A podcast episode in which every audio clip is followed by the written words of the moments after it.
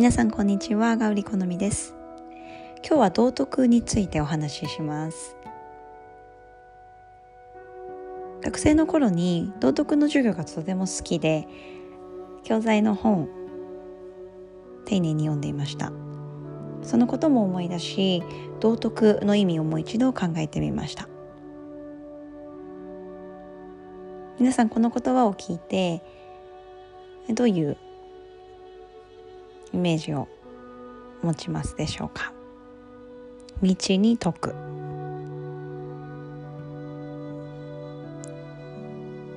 道。私たちが歩むべき方向ですね。方向を定めるには規律が必要です。規律というと少し硬い言葉になりますが私たちが自分と決めた約束。自分と守ると決めたルールだったりとか目標。そういうものを少しイメージしていきましょう。私たちが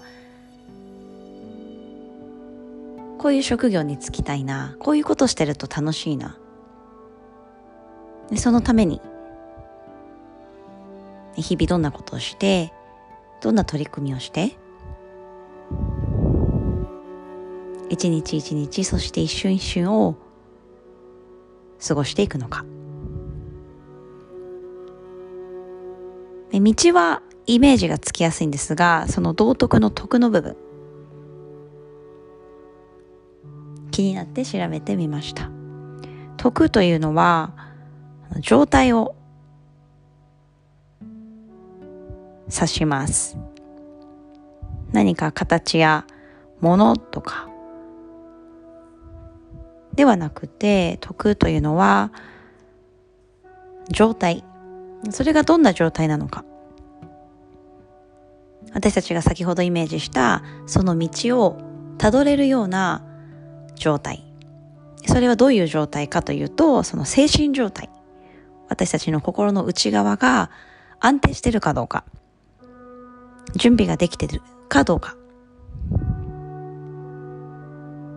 余白や余裕があるかどうか。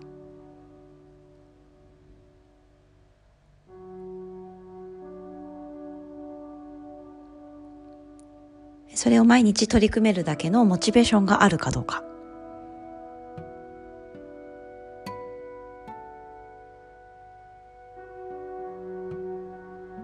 ヨガでは山に山と言われる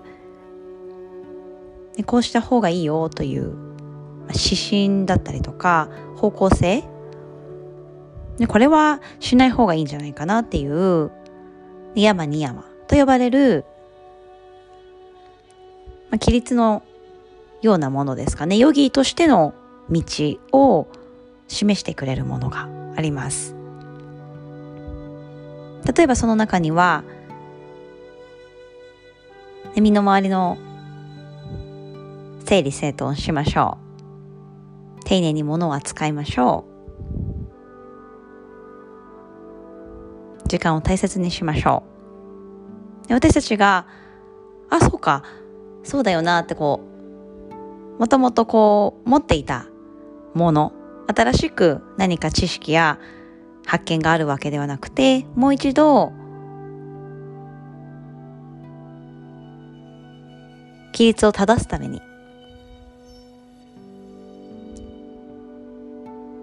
基礎に戻るワーク。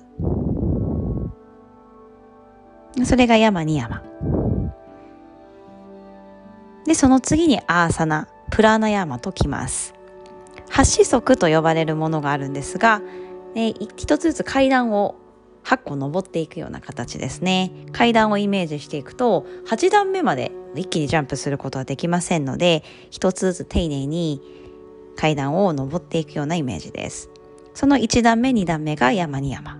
それが道徳、規律、ルール、道、方向いろんな言葉で表されますが、ね、みんな私たちが、ね、どの方向にエネルギーを注げばいいか注ぐことが、えいい空間を作ることにつながるのかいい自分を作ることにつながるのかを考えていくその原点になります。